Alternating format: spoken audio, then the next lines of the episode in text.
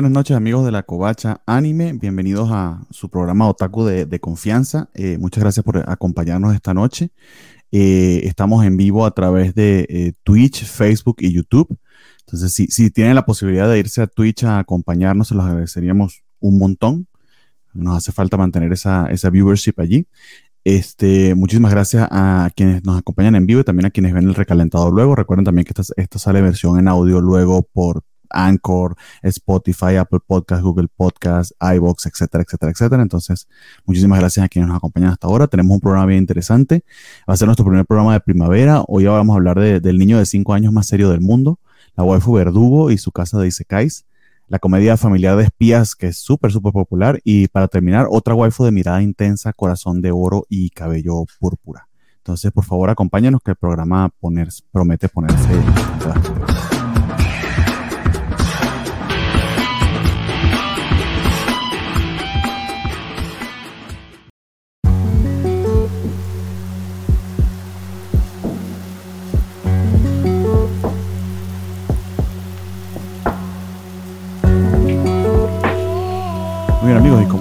Pues tenemos un programa bien interesante eh, esta semana. Eh, vamos, a, vamos a estar hablando por, primera vez de las series de, primavera ya en forma.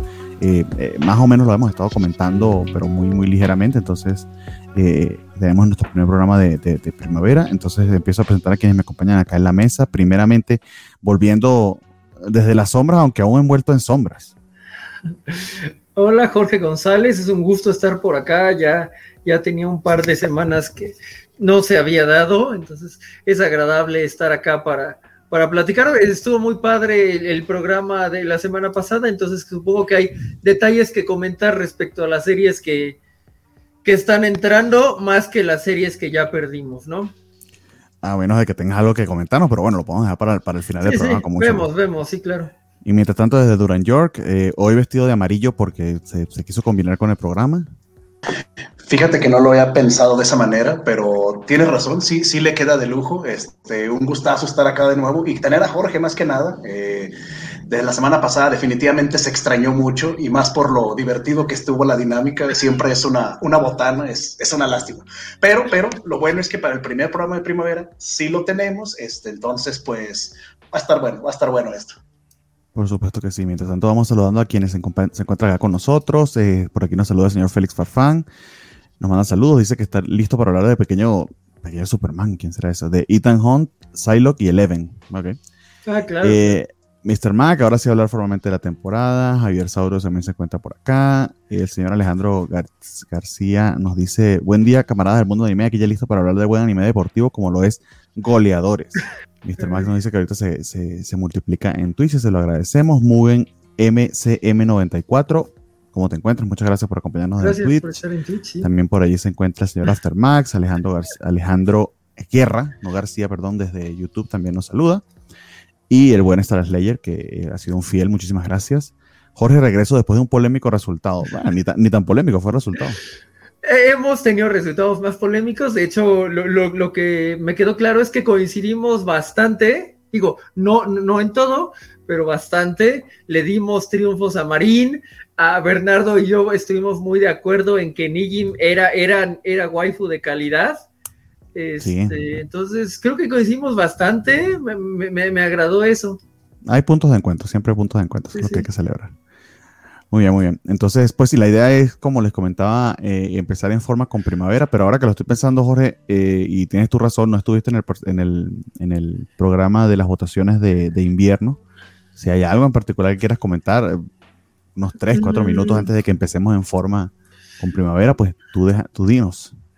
Pues ah, me, sorprendió que The Rumbling logró colarse entre los openings. Yo habría colado más bien de Demon Slayer, pero bueno, no esperaba el otro que, que se coló, pero está bien. ¿Qué más les puedo decir? Este. personajes femeninos, creo que también nos fuimos parejitos. Me gustó ver a Nijim allí eh, representando, aunque la verdad, ojalá más personas hubieran visto Genius Prince Guide, porque qué, grande que es ella. Eh, eh, personajes masculinos, pues yo quería ver a Goyo aizarse con la corona, se, lo merece todo, creo que Nat me apoyaría este, desde, desde donde quiera que esté, creo que ella me apoyaría. No, no a expensas de Bollo, amigo. Nadie, de hecho, te acompañó en esa isla, estás más solo que la una. Era, era, una empresa difícil, la verdad. No se podía uno comprometer tan fácilmente en eso. Ok, ok, bueno, este, pero la verdad es que pues terminamos bien. Eh, eh, creo que, bueno, Sábico y Visco nos, nos decepcionó un poquito en el cierre. Mm, y, iba interesante, pero bueno, al menos nos dio a esta mercenaria toda cool que también tuvo sus menciones en la lista. Y, y pues vamos a ver, ahorita creo que estoy muy, muy emocionado con las series de primavera. Ah, no con todas, pero con todas las de romance No, no, tampoco con todas las de romance escolar, porque lo creas o no, Bernardo, a Haren San sí me está, me está pesando, me está pesando. Entonces, yo, yo no lo creí en el primer capítulo, pero Haren San me está pesando. Las otras yo creo que aguantan muy bien y pues vamos a hablar un, poco de eso. Ah, también. Yo a Haren San ya la dropié. Ok, ok. Lo siento, es demasiado estúpido para mí. Y tengo demasiadas cosas para ver para perder tiempo con algo que honestamente lo que hago es voltear los ojos y aburrirme como una hostia. Y fíjate que el segundo episodio me identifiqué muchísimo porque me da mucho trabajo ponerme las gotas, eh, igual que a ella. Entonces, eso estuvo, estuvo lindito, pero, pero ya el tercer episodio sí, sí me pesó. Entonces yo creo que se va ella y no sé Shikimori si se quede, pero de eso tendremos la oportunidad de hablar. Vamos, de vamos a hablar de, de, Shikimori también, porque creo, que hay mucho hype sobre las series y, y poca objetividad con respecto a su calidad verdadera, sobre todo estas que vienen con mucho hype por las waifu. Eh, hay series que pueden tener waifus muy buenas y la serie no ser muy buena. Eso es un hecho, eso es una posibilidad. Entonces, o que tú tengas cierta identificación personal con el personaje femenino, que te parezca divertido, etcétera. Pero una cosa es el personaje y otra cosa es la historia. Si la serie es aburrida, es aburrida. Whether you like it or not. Sí, sí, es bastante raro y sobre todo porque Félix compartió la lista de Instagram. Eh, eh, en, Instagram hace poco, ya sabes, el top de anime. Y Shikimori está muy alta y mi gran amor, eh, Koiwa Seka y Seifuku no Ato de, está apenas subiendo y no, ¿Esa cuál es? Háblanos eh, Love After World Domination, la, mejor serie de la temporada. La joya de joyas. Pero ¿cómo va a ser esa la mejor serie de la temporada si habéis dicho que Spy Family es la mejor del año? Entonces, puede ser que, tenga la mejor del año y no la mejor de la temporada. no, tus hipérboles, no cuadran, amigo. Spy X Family va, se proyecta para el año y dejo eh, Love After World Domination para esa, aunque, aunque sí quiero decir que te doy totalmente la razón en que Kotaro Live Salon es una, eh, se merece ese guion un premio, no un Oscar, porque eso sería venderla muy por abajo, no, uno de esos premios europeos que te dan en Alemania que sí valen para algo, que, que sí tienen buena consideración de, de, de la maestría del storytelling. Kotaro sí se lo merece todo, nada más que creo que el modo en que la lanzaron le desinfló todo el hype y, y va a sufrir por eso, pero sí es una serie sota, sin Depende, depende de cómo se vea. Bueno, bueno, entonces empecemos con Kotaro Live So que eh, tal como, como lo comenta eh, Jorge, está a través de Netflix. Entonces, eso significa eh, que a diferencia del 90% del anime que vemos, no es liberado de manera semanal, simultáneo con las transmisiones en Japón, sino que este fue liberado por completo. De hecho, creo que así fue en Japón también, porque es lo que se conoce como un ONA eh, o es una serie, si, mal no recuerdo, que está diseñada para ser transmitida, eh, transmitida a través de streaming y allí hay, por supuesto, una redundancia porque streaming significa transmisión, pero digamos que a través de servicios eh, de Internet y no de televisión abierta, como es la mayoría de nuestros casos.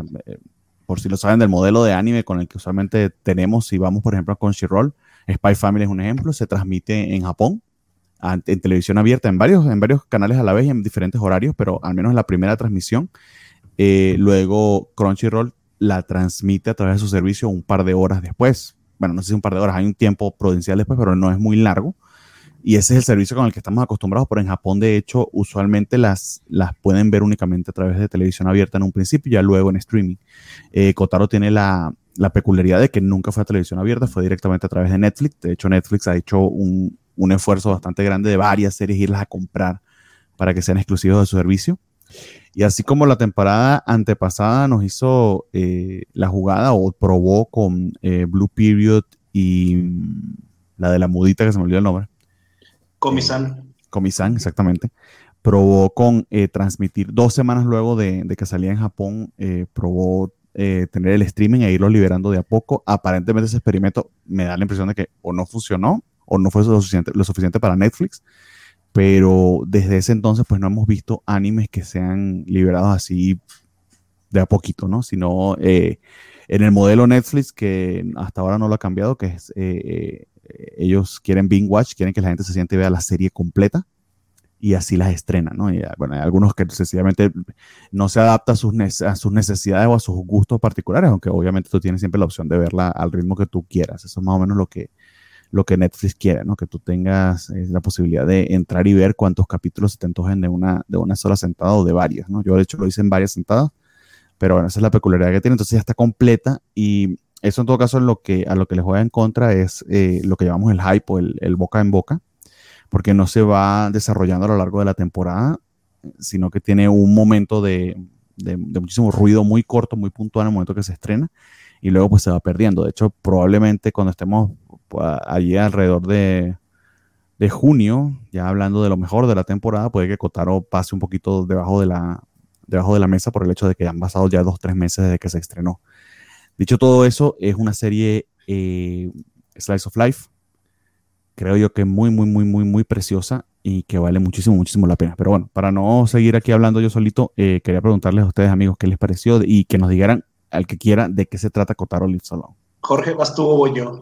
Bueno, no, sé, digo, eh, el título de Kotaro Live Salon, a diferencia de otros títulos, sí explica de, qué se trata la serie, aunque, bueno, Kotaro es un niño de cinco años eh, que llega a vivir en uno de estos... Uh, complejos de departamentos que hemos visto en películas, que hemos visto en otros anime como Kanoyo Karasimashu y así. Eh, y bueno, que está como muy seriecito, decide eh, entrar con sus vecinos regalándoles pañuelos, eh, tener una buena relación, todo esto, ¿no? Y bueno, vaya cómo empieza a interactuar con estos vecinos. Lo bonito es que sus vecinos no son ejemplares, ¿no? Eh, no, son lo mejor eh, dentro de, la expectativa social y, él saca lo mejor de ellos en cierto modo y, ellos lo ayudan a él también. Entonces, bueno, eh, él empieza a ir a la escuela, trata con otros niños, los otros niños también tienen un shock cultural al, al llegar con él al ver qué pasa, o no sé, este, este capítulo donde un niño se quiere ir y le dice, te envidio, y Kotaro le dice, yo no me envidio a mí mismo. Ah, me, lastima, pero me lastima bonito, ¿no? Entonces se acepta. Em, y bueno, em, e, es que es, muy niño y a la vez es muy no niño. Creo que logran balancear muy bien este acto. Eh, alguna vez recuerdo que Mm, escritores de aquí a México decían, el problema con los niños en las telenovelas eh, es que pues son adultitos, no lo saben escribir, ¿no? Y aquí lo saben escribir muy bien, a pesar de que habla muy formal y, todo esto y se tiene que valer por sí mismo, tiene estos o, detalles. O usan el truco, el truco de que es un adultito, pero te lo venden, o sea, desde un principio te lo dicen, este niño es, habla de hecho como un señor feudal de, del medioevo japonés todo formalito, dice domo a cada ratito, se presenta, hace sus flexiones, eso lo hace un adultito, pero no es un gimmick, tiene, tiene una razón de ser. Exacto, y, bueno, eh, verdaderamente es una gran serie. Eh, no, no, no bromeaba conmigo, esto se merece premios de escritura, creo que eh, es una muestra de la, el scope de la animación es una muestra totalmente contraria al, chiste este de los Oscars tan molesto. Ah, es lo que tenemos que aguantar de ver los niños, ¿no? Creo que es una serie que podría ver un niño y encontrar cosas chistositas y como adulto está muy, muy bien lograda. Entonces, sí, sí es una gran, gran serie, es una lástima, de nuevo, yo, yo veo como una lástima que la hayan soltado así, porque le mata mucho de hype, no sé, eh, Netflix está haciendo trabajos de doblaje interesantes, no sé si cuando quede y doblaje o si ya está de doblaje, poco a poco eso le, le jale tracking, como le pasó a Comic and Communicate toda una temporada después de que salió. Ah, hay que estar muy al pendiente de eso porque e, es una serie que vale la pena estar mencionando. Muy bien, muy bien. ¿Y a ti, Rafa, qué te pareció? Sí, fue que la, llegaste a ver. No, claro. Eh, de hecho, en cuanto la recomendaste, eh, yo sí había visto el promocional. Bueno, abres tu Netflix y te aparecen como recomendados. Me veo raro así en triángulo. Ahí está. En rectángulo, perdón.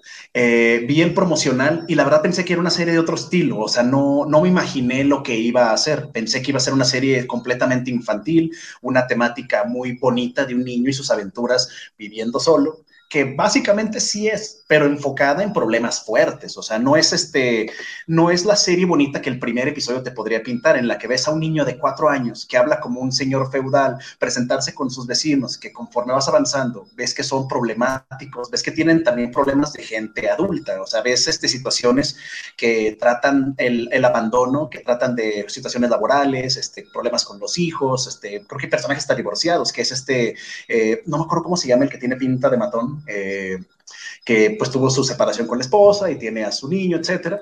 Entonces, ese se, llama eh, Tamaru, Isamu Tamaru. Tamaru. pero que es igualito al, al, al Husbando Yakuza, ¿no?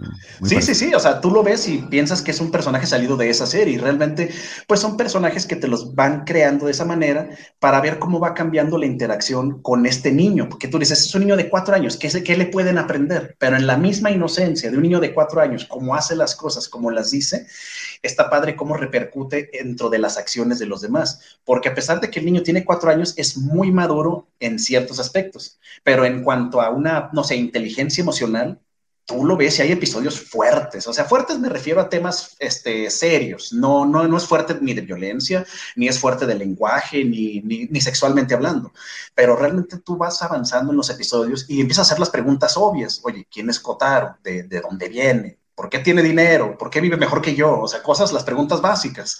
Entonces, este, vas avanzando y poco a poco te va dando una pauta de, oye, mira, este niño pasó por esto, estas situaciones existen, esto se está dando y hay partes muy chiquitas que ni siquiera creo que hacen un énfasis tan grande en hacértelo dramático, pero termina siendo impactante. Ahorita tras bambalinas platicaba con Jorge sobre, digo, para no dar spoilers, de un asunto de unos pañuelos eh, que te empiezan a contar sobre las características de los pañuelos y dices, ¿eso qué tiene que ver? O sea, ¿para qué me cuenta la serie esto? Y conforme va avanzando el episodio, terminas escuchando el por qué lo sabe y pues te rompes por dentro. Es como que, ay Dios, o sea, qué fuerte que eh, los temas que manejan y tal como dice Javier Saurio, la empatía, por ejemplo, el tema de, la empatía, el tema de cómo tratar a los demás.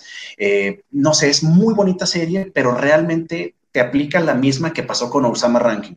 Tú ves la animación, ves la premisa y dices, esto va a ser de un tipo. Y no, va por otro lado, pero es muy buena, es muy disfrutable, es cortita, son 10 episodios de unos 27, 25 minutos cada uno con historias cortas, pero es muy entretenida. Realmente, este, no... Sí, de hecho, no sé qué estaba haciendo el DIF en ese entonces. Eh, el DIF japonés, además, que debe ser mejor que nuestro ah, propio ah, DIF, entonces... Acuérdense que tenemos también, nos escuchan por audio, entonces no saben, eh, alguien colocó ya así un comentario, le traigan al DIF al trato infantil, de ahí el comentario. Ah, sí, cierto, se me olvida lo del tema del audio, pero, pero es eso, o sea, realmente al fin y al cabo, este, es crear empatía con un niño de cuatro años. Y, y es lo que comentaba Jorge, puede ser difícil a veces crear personajes que son niños porque no saben cómo retratarlos, cómo presentarlos. Y al final ves una serie que te demuestra de cierta forma cómo hacerlo te pone una historia interesante y vas poco a poco viendo cómo se desarrollan los demás personajes alrededor de él y es muy conmovedora. O sea, la verdad es muy recomendable y sí, es una pena que por el método en que Netflix decidió sacarla a presentarla, pues pasó muy por, muy por debajo del radar. Ojalá a raíz de hablar ahorita de ella o del hype que se puede hacer en Internet, llegue a más gente y se pueda disfrutar más, porque realmente es de lo mejorcito que vamos a ver esta temporada y ya se estrenó toda. Entonces, pues es este, no sé, es muy disfrutable. Y aparte, son los, yo estaba viendo ahorita lo del estudio, y es el mismo estudio que hizo Tokyo Revengers y eh, Salaryman's Club también. Entonces es un estudio que trae varias cosillas interesantes por ahí y no sé, es recomendable, muy, muy recomendable y la verdad, te la avientas de volada, te engancha y es muy, muy rápido que la vas a ver. tenemos varios, varios comentarios por acá. Eh, estaban, tenían toda una controversia sobre cómo se pronunciaba la X en Spy Family. Eh, yo nunca la he pronunciado. Eh, según dicen por allí, pareciera esta la teoría, la de Alejandro Guerra. No sé si es cierto o no, pero gracias Alejandro. en teoría que la X es pareciera un, el kanji to o algo así, que significa y, pero por lo que vi no es obligatorio decirlo. Entonces, bueno, gracias por la aclaratoria, aunque no sé por qué se hacen esas chaquetas mentales ustedes con eso. Oye, fíjate que, eh, perdón, eh, eh, vi en, bueno, ahorita que estaba viendo de ese tema en Anime Corner, una página que hace entrevistas, todo eso, que el staff y el mismo, la misma gente que hace el doblaje lo mencionan como Spy Family, o sea, que la ex la toma. Sí, ya, ya, ya es oficial de que no debe, no, no, no, no tiene por qué pronunciarse si no quiere, pero por supuesto la gente está debatiendo con eso. Saludamos a Semixtri, si lo estoy pronunciando bien, Semixli, que eh, nos acompaña eh, a través de YouTube. Muchísimas gracias. Y que, que, estés aprendiendo y que además estés aprendiendo de la gente del chat. Maravilloso, porque esa, esa en particular no, no la sabíamos. Javier Saurio también nos dice que eh, había visto, ya había visto Kotaro Live So y que, le, y que, le, gustó mucho. Para Félix es el, el, mejor anime de la, de la temporada. Ah, yo no me atrevería a decir eso aún, eh, porque la temporada va por la, ni siquiera por la mitad, va por, apenas un cuarto. Eh, la ventaja que tenemos con Kotaro es que, tal como dijimos, pues ya la vimos completa, entonces sí, en ese aspecto, pues se ve entre una de las mejores, sin duda, pero tendría que terminar yo de ver las otras para, las otras para poder eh, dar un juicio. Yo coincido en buena medida con, con ustedes, quizá lo que agregaría es que es una serie que, y creo que, creo que lo habías comentado tú, Rafa, se te vende como una serie, de hecho cuando ves el, estilo del dibujo muy chibi y ah, también un poquito básico, como sencillo, los ojitos de Kotaro son medio raros, tratando de ser muy fieles al estilo del manga, pero que ciertamente pueden llegar a perder algo de, de realismo al principio que te hace pensar esto debe ser una serie de cosas, de, de, puros vericuetos, este es el chavo del 8 sin, sin entrar en mucho detalle, de hecho así se vende, ¿no? Pero esto es lo que el Chavo del 8 en su puta vida logró siquiera pensar que podría llegar a ser en cuanto a profundidad, en cuanto a personajes carismáticos completísimos.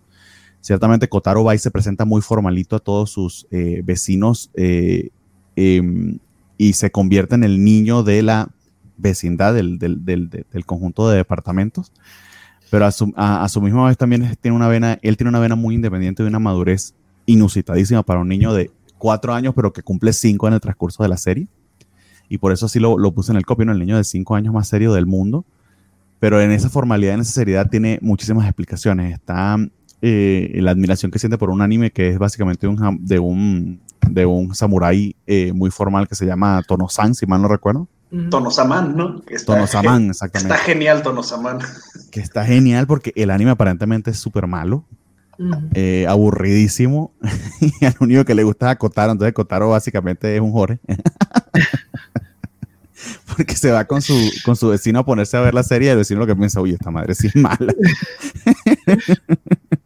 Pero a, Kotaro le encanta y le encanta y, y precisamente el mensaje de y, luego entiendes por qué, porque es una revelación que va de muy, está muy bien escrita la serie, es una revelación de a poquito por qué para él es tan importante Tonosaman, qué es lo que, es lo que él quiere emular de Tonosaman y por qué lo está haciendo. Y entonces algo que, que, pudiera haberse convertido en un chiste, del que inclusive pudiera, yo lo hubiese criticado como que, oye, no creo que sea muy chistoso un niño de cuatro años viviendo completamente solo. De por sí que, que de por sí es bastante difícil de creer, ¿no? Que eso eh, funcione del todo y que al mismo tiempo las autoridades no lo estén persiguiendo. Medio saltan ese tema de las autoridades porque te hablan de, cierta estructura que existe detrás de Kotaro, que no es tan necesariamente completamente solo que vive, existe cierta estructura detrás de él, pero la razón del gimmick eh, es el ponche emocional de la serie. La razón de ese tema del niñito viviendo solo y lo gracioso que es que sea tan formalito, que sea como un viejito, un adultito, eh, ese es el corazón de la serie y se queda allí. El escritor va y se pregunta varias veces cuáles son las consecuencias de esto, cuáles son las razones.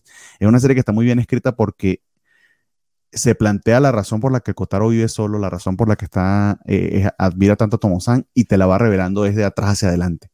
Pero el escritor sabía dónde iba. Eh, y ese tipo de punch tan bien escrito para mí es admirable, sobre todo en una serie que, que muy bien pudiera haber pasado bajo la mesa como un slice of life eh, eh, entre romántico y comédico. No es para nada eso. Tenemos este detalle, por ejemplo, de, de y que da un poquito eso de carácter de Kotaro. Kotaro quiere entrega servicios de portador o de acompañante de, de, la gente que sale del metro y que no tiene paraguas, pero él lo que quiere demostrar es que él quiere demostrar su hombro mojado porque eh, eso es lo que te da a entender el sacrificio que haces por otro. Él quiere ser este, me falta una mejor palabra, este héroe, este hombre fuerte a emular por una razón bien particular. Muy bien escrito el personaje, muy bien escrita la serie, eh, sumamente disfrutable. Eh, el opening y el ending me encantaron. Las situaciones que, se dan son bastante, bastante importantes y fuertes. No, no se toca el corazón con nada, no hay nada que no esté bien retratado. Casi todos los aspectos del hecho de que un niño viva solo están allí. y la hace una serie de verdad muy, muy redonda. a, mí se me hizo una joyita que, que sí, sí probablemente por el hype no mucha gente la comente pero sí que se las recomendarías. Entonces, como Netflix, de hecho, la gran mayoría de nosotros tenemos Netflix, eh, inclusive los que no son muy otakus, pues la tienen. Eh, es, una, es una muy, muy buena recomendación ir y echarse un binge de, de Kotaro Live Salon. Créame que no les va a pesar para nada. Entonces, así. Tenemos eh, algunos otros comentarios por acá. Yaciel, eh, por aquí, un saludo a todos y a Rafaelus por hablar tan elocuentemente, tener brazos de pistón. bueno, ahí tienes el fan número uno de Rafa. Spider-Man nos dice, dejé de jugar a los Sims porque tenía mejor vida que yo. No sé de qué tal. Ahora ver el anime de un niño que tiene mejor vida que yo. No creo que tenga mejor vida que tú, amigo. Dice Alejandro Guerra, escribir niños es harto difícil porque muchas veces la inocencia o desconocimiento hace que no puedan tener grandes arcos argumentales o conseguir demasiado.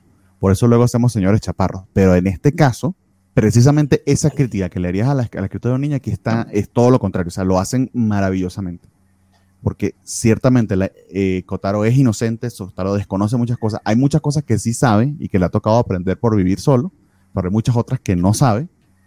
Eh, y el shock de esa inocencia y ese, ese balance lo, lo, hacen muy, muy bien. Lo hace un personaje redondito, precioso, de verdad.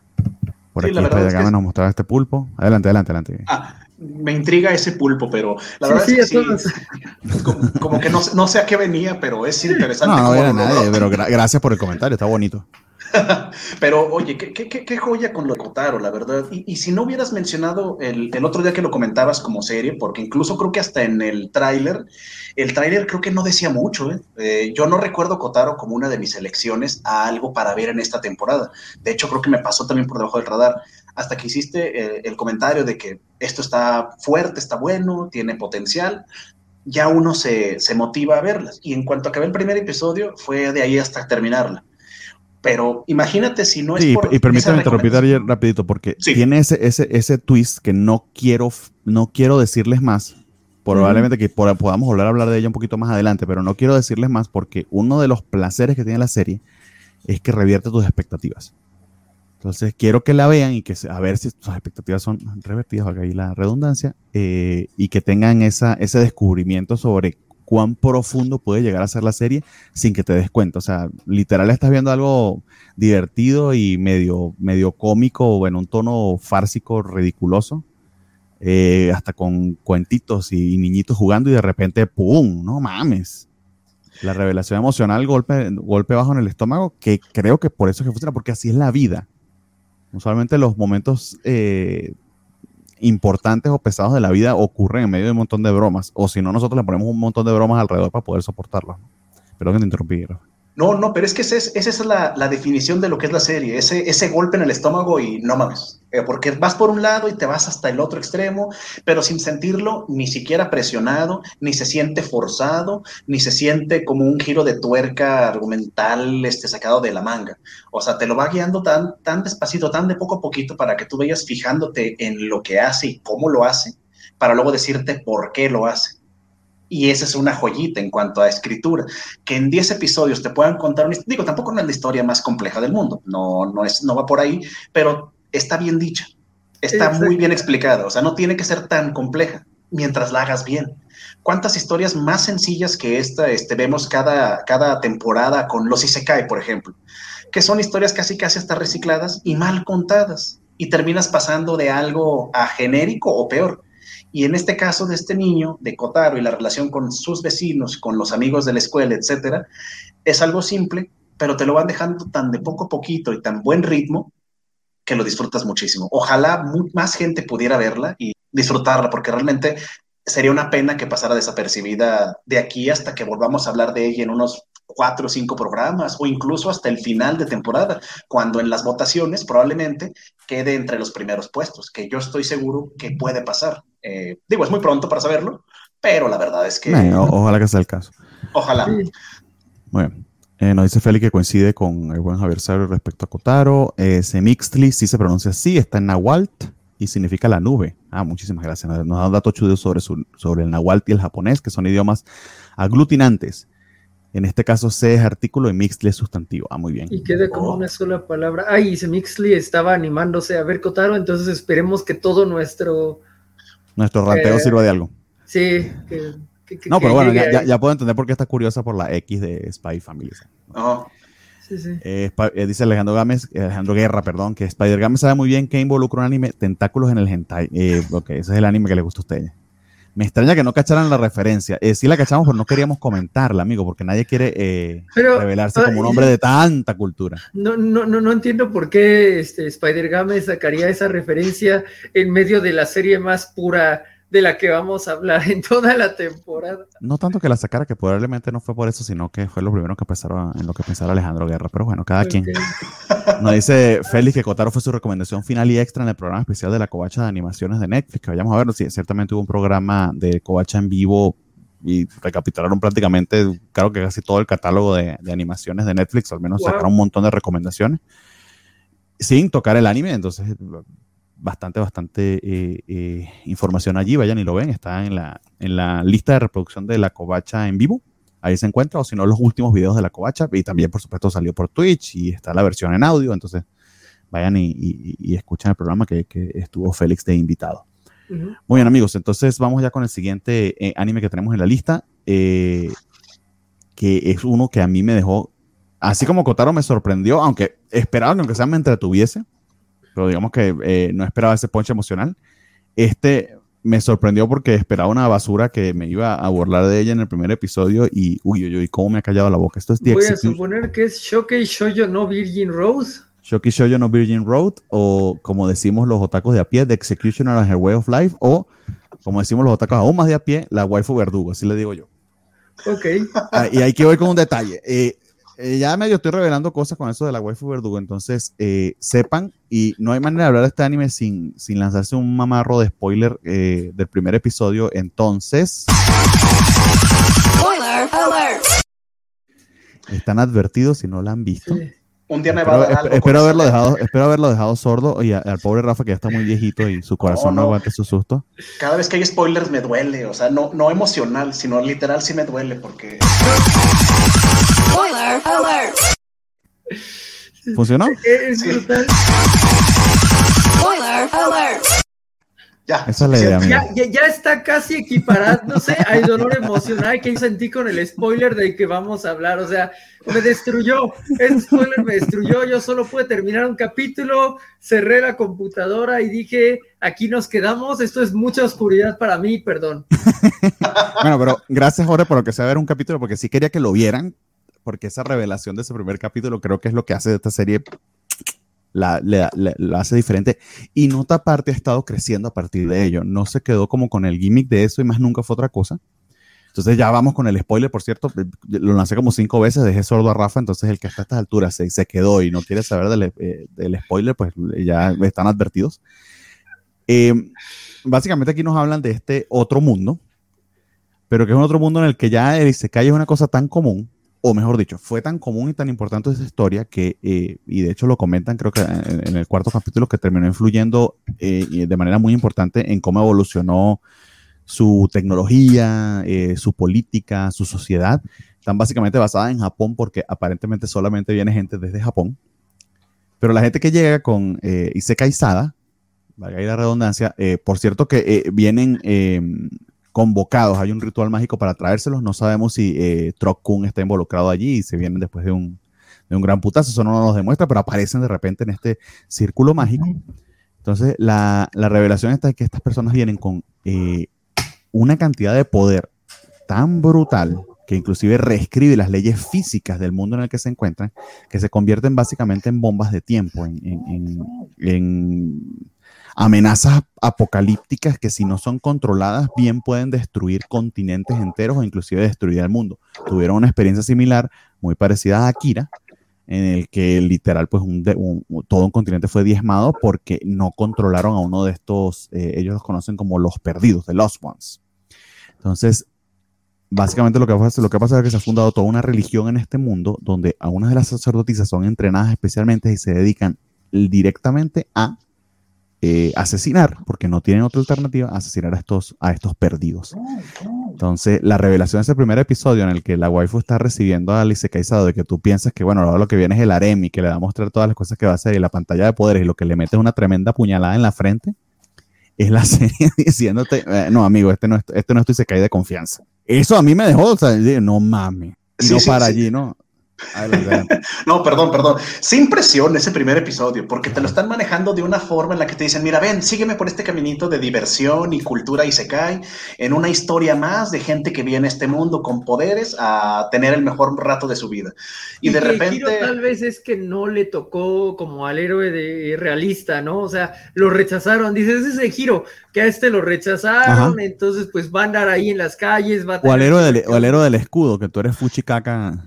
Así como dice, ah, tú eres Fuchicaca, no te queremos, y, luego él tiene que, de, allí tiene que construir su historia.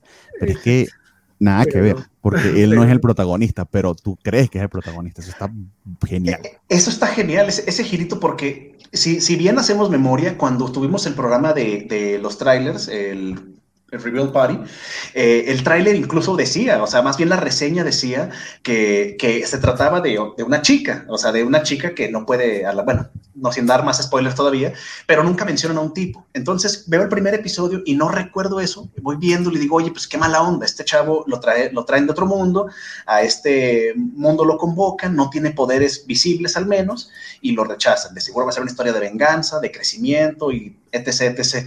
Y al final del primer episodio lo apuñalan en la oreja, o sea, según yo no fue en la 100, fue el, puñal entró por la oreja y lo matan bien grotesco. Y, eh, ese es, el primer episodio. Y que, en cierta medida es el, es el anime o el show, si yo lo veo como una metáfora. Aquí estoy matando tu idea de lo que es un Isekai porque es un personaje masculino súper poderoso que va a tener a cinco o seis mujeres detrás de él y que básicamente lo que nos hemos quejado 70 mil veces es Kirito. Sí, Kirito. No, voy a matar a Kirito en el, los primeros, en el primer episodio para que te olvides de eso. De hecho, no han habido hasta ahora protagonistas hombres. No, no, no. Y, eso, es, eso, eso, es importante lo que hacen con el, con el supuesto protagonista, porque desde el principio te quedan con ese conflicto de que, bueno, mataste a un inocente, el tipo apenas descubrió su poder. Y lo es, y la sacerdotisa lo reconoce. Esto que, estoy haciendo, esto que estoy haciendo es una es una canallada, una brutalidad, es asesinato puro y duro, pero te plantean la situación de, ok, bajo las reglas de este mundo, no tienes alternativa con esta gente, o sea, no hay manera de controlarlos. Cada vez que utilicen sus poderes, que primero no, ellos no saben que lo tienen, no son conscientes de ello, pero cada vez que lo utilicen van a ir perdiendo cada vez más su capacidad de raciocinio. Con los flashbacks te demuestran lo terrible que fue esa experiencia de la que terminó decimando este, eh, a este continente entero y lo difícil que fue eh, acabar con esa amenaza en ese momento. Y, y nada, o sea, eh, la situación es esa, o sea, o, o y, y, y, está muy bien planteada, o lo asesino a él así a, sangre fría y, a una persona completamente inocente que no tiene ni culpa que lo hayan traído para acá, ni tiene, ni tiene responsabilidad sobre esos poderes, o nos enfrentamos a la posibilidad de que vayan a morir, a morir millones. Y es una premisa interesante, realmente eh, es, es, es, salir de la, de la, costumbre de lo que es un Isekai. Y desde el principio te lo manejan así, de que tengo este protagonismo, de protagonista, te lo mato. Y es llevar la idea del Isekai un poquito más allá, porque sí son personas OP. Y es algo que siempre, siempre, eh, siempre he estado como en, back of my head cuando veo los Isekai, pero como que estoy tan acostumbrado a verlos, no, no me lo había preguntado con tanta frecuencia. Realmente si una sociedad se enfrentara a un tipo como Kirito, o como cualquiera de los millones de versiones de Kirito que hemos visto, que es capaz de todo, que es un Superman, debería enfrentarse como muchas veces le ha pasado a Superman con la sociedad, que es que no se creen que un ser pueda tener tan maña cantidad de poder y no se convierta en una amenaza, ¿cierto? Sí, y, no, la, mayoría de las veces lo tratan como el gran, como el Mesías Salvador, que están acostumbrados a ese hecho. Y aquí en cambio lo ven como es una amenaza, es muchísimo poder en una sola persona. Y, de hecho, estos poderes, estos conceptos, como lo manejan aquí, el concepto puro de, de la habilidad, pues al menos por lo que comentan, porque te dicen desde el primer episodio que hubo cuatro este, desastres, cuatro desastres legendarios, algo así, que son los que destruyeron pues el, el mundo en el que viven. Y por eso esta sacerdotisa, que es parte del primer nivel de la sociedad, como que lo más alto de la sociedad, se encargan de aniquilar a la gente que viene de otro mundo para evitar que algo así suceda. Pero la situación y, que es... y que es tabú estar haciendo, o sea, eh, ya no es algo que se da con frecuencia, pero algunos eh, miembros de, sobre todo de, esos, de, sí, de la clase real y nobles, se saltan ese tabú por intenciones básicamente de, de, acumular más poder, pues es básicamente como tener un arma nuclear. Pero sabes qué, se, me hizo interesante eso, ese, ese como que dilema que te dan al inicio, que la misma protagonista, como dices, lo explica, de que, bueno, estoy matando a un inocente, pero lo hago por un bien mayor, entonces es justificable, tendrá algún castigo eventualmente, matarán más en el futuro, porque ahorita la trama se, se en que, bueno, ya eliminaron a uno de los que pudimos ver, pero hay otra chica, que es quien tenemos en pantalla, que ella también fue convocada al mismo tiempo que el, que el pobre chavo asesinado, en eh, apuñalado en la oreja, pero ella tiene una habilidad especial, no sé si, bueno, ya dijimos lo de los spoilers, ¿verdad? No, vamos con spoilers, sí, o sea, que, ah, pero básicamente es la aventura, o sea, te plantean esto de que ellos se, se, se, se, primero que tienen que matar al, al, a, a los perdidos lo más pronto posible, no pueden estar esperando mucho tiempo porque a medida que pase más tiempo en ese mundo acumula más poder. Eh, y lo segundo es que, bueno, este, este rey, no me acuerdo si fue un rey, un duque o algo por el estilo, pues se trajo a esta gente eh, saltándose ese tabú. Y no solo que hizo eso, sino que eh, trajo a más de uno. Eh, de hecho, a quien estaban buscando era esta chica, porque la cosa es que no saben ni quién va a venir ni con qué poderes. Y esta chica tiene la posibilidad de manejar un, lo que, lo que llamamos un concepto base. ¿Cómo es el concepto base? Concepto, concepto este, puro. El concepto, ah, puro, del tiempo. puro del tiempo. Entonces, matarla realmente no, o sea, lo hacen, pero ella puede retroceder los efectos de eso porque puede su propio cuerpo o el ambiente en general puede, puede eh, eh, retrocederlo en el tiempo. Entonces se hace muy complicado de asesinarla. La ventaja está en que le metió una puñalada por la espalda, de hecho, o sea, literal puñalada por la espalda, o sea, de ese nivel de traición y de, y de, y de bajeza es con el que se maneja esta sacerdotisa le mete una puñalada en la espalda y precisamente ella no se da cuenta de qué fue lo que pasó porque lo hace sin, de manera inconsciente. Em, y te plantea ahora este, este tema de que tiene que llevarse a una localización especial a, a partir de engaños. Entonces, la dualidad casi, casi psicótica con la que nuestra protagonista se maneja, la hacen de verdad una protagonista nada envidiable, nada admirable. Es una asesina fría y dura que además tiene que engañar con subterfugios de cariño e inclusive de romance, pues está medio, medio enamorando a la chica, eh, para poder llevarla a su, objetivo último, que es eliminarla. Entonces, eh, es, e, esa dualidad también que te la plantean en los flashbacks y cómo fue entrenado, tú realmente no conoces la personalidad de esta chica. No, no, no. De hecho, nada más te dan la idea de la motivación que es proteger el mundo, ¿no? O sea, ella por proteger este mundo de que no suceda otra de estas calamidades, es capaz de hacer esto, o sea, eh, de, asesinar por la espalda, de, o sea, son cosas que dices, está fuerte, pero no es bien mayor el que ella busca. Sí, claro, pero básicamente. Claro, claro. Pero la justificación maquiavélica de que el fin justifica todos los medios. Claro, hacen un buen esfuerzo en el world building de que, esos, de que ese fin sea lo suficientemente catastrófico como para que lo compres. De eso allí va el, comentario de Alejandro Guerra que nos dice que si, que si ya me volví Fatman de Snyder. claro que no. Pero solamente estoy diciendo que eh, es algo que esperarías que en una sociedad sucediese, que la gente se sintiese amenazada por ello. De hecho, dice, dice Alejandro Guerra que habla el Batman de Snyder sobre Superman, de que si existía el 1% de posibilidad de que sea una amenaza, debemos tomarlo como una absoluta certeza. Eh, eso estaba justificado, eh, ese, esa reflexión de ese Batman Snyder sesco, porque pues, no conocía a Superman y el poder absoluto con el que cuenta Clark Kent, pues ciertamente no es descabellado pensar una sociedad que piense eso y que existan miembros de la misma que lo piensen. O sea, eso, creo que es una consecuencia lógica de la existencia del superhombre. Que dice Mr. McAvoy, ustedes le tendrían miedo a Superman. Eh, eh, tú no porque conoces a Superman, pero cualquier otro que no sea Clark Kent. De hecho, ese es, el, precisamente el, mito de Superman. No es, no es el hecho de que sea el superhombre, es el hecho de que es Clark Kent. De hecho, cuando han habido enemigos de Clark Kent, son precisamente gente que no es Clark Kent. Si fuera otra persona, sería sería lo que, bueno, las millones de, cosas que hemos visto, el, el, tipo de The Voice. Pero, pero es eso, o sea, eh, eso lo traspasas al mundo del anime y con todos los isekais que se han visto, con seres con extraordinarios poderes y habilidades que tienen una moral a veces impecable, ¿qué pasaría si lo que dijiste, un Kirito con ese super OP y su traje negro? Y, o, que la moral no o que la moral no necesariamente es impecable, porque algunas veces ah, no. sus propios objetivos políticos ellos van jalando para su lado. O, imagínate, eh, por ejemplo, ahorita que volvió la segunda temporada, que empezó muy bien, El héroe del escudo, por ejemplo. Empezó muy bien. empezó muy bien no, ¿no te gustó? No, esa, tortuga, esa tortuga de animación PlayStation 1, por el amor de Dios. Ah, bueno, bueno. La tortuga, es la, semana que la tortuga es mala, pero o sea, héroes de este tipo que son tratados mal, por ejemplo, y que de repente, ¿sabes que yo tengo el poder suficiente para, si yo quiero hacer mi desmadre, pues lo puedo hacer y a ver cómo me detienen? Quizás no recuerdo así ahorita de bote pronto algún anime que trate esa temática de quizás este, eh, ¿cómo se llama? Healer of Redo pero ese güey era un maniático sexual, entonces es diferente. No, pero eso, es otra cosa. Sí, sí, sí. No, no. Yo por pensar un ejemplillo así simple. Pero yo quiero, pensar, quiero, quiero preguntarle a Jorge porque lo veo como el papá de, de Evangelion allí mirándonos con sus lentes oscuros y no nos ha dicho. Solamente le dijo que le pareció muy seria la serie y cerró la computadora, que no pudo más. ¿Qué pasó, Jorge? ¿Cómo fue eso? Sí, sí, pues fue un poco de, ay, no. Eh, eh, aparte, es que eh, Menú es, se parece mucho a Nanako. Entonces fue de, no, Dios, no. Físicamente.